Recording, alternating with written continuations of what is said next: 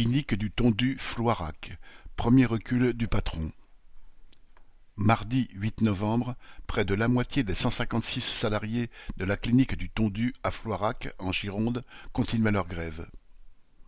Débutée le 25 novembre par les ASH, cette grève s'est étendue à tous les secteurs avec des revendications communes à tous. 300 euros bruts d'augmentation de salaire, une prime de vacances annuelle de 200 euros, des embauches pour prendre en charge correctement les patients et le paiement des jours de grève.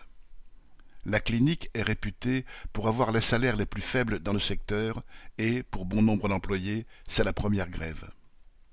Dans un premier temps, le PDG du groupe Saint-Gatien, auquel appartient la clinique, avait répondu aux grévistes qu'il, citation, n'était pas sa priorité, avant de partir une semaine en vacances en Suisse faire du ski mais sous la pression de la grève, cinq cents opérations ont dû être annulées.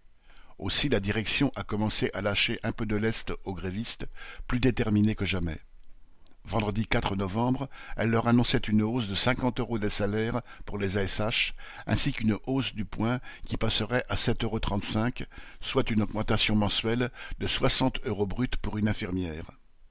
Les grévistes, jugeant cela insuffisant, ont décidé de continuer leur lutte mardi 8 novembre, la direction refusait encore de négocier avec leurs représentants.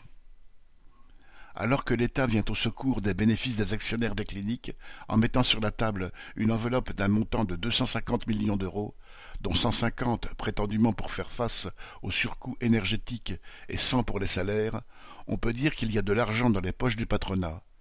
Mais il faut bien une grève pour le leur arracher. Correspondant Hello.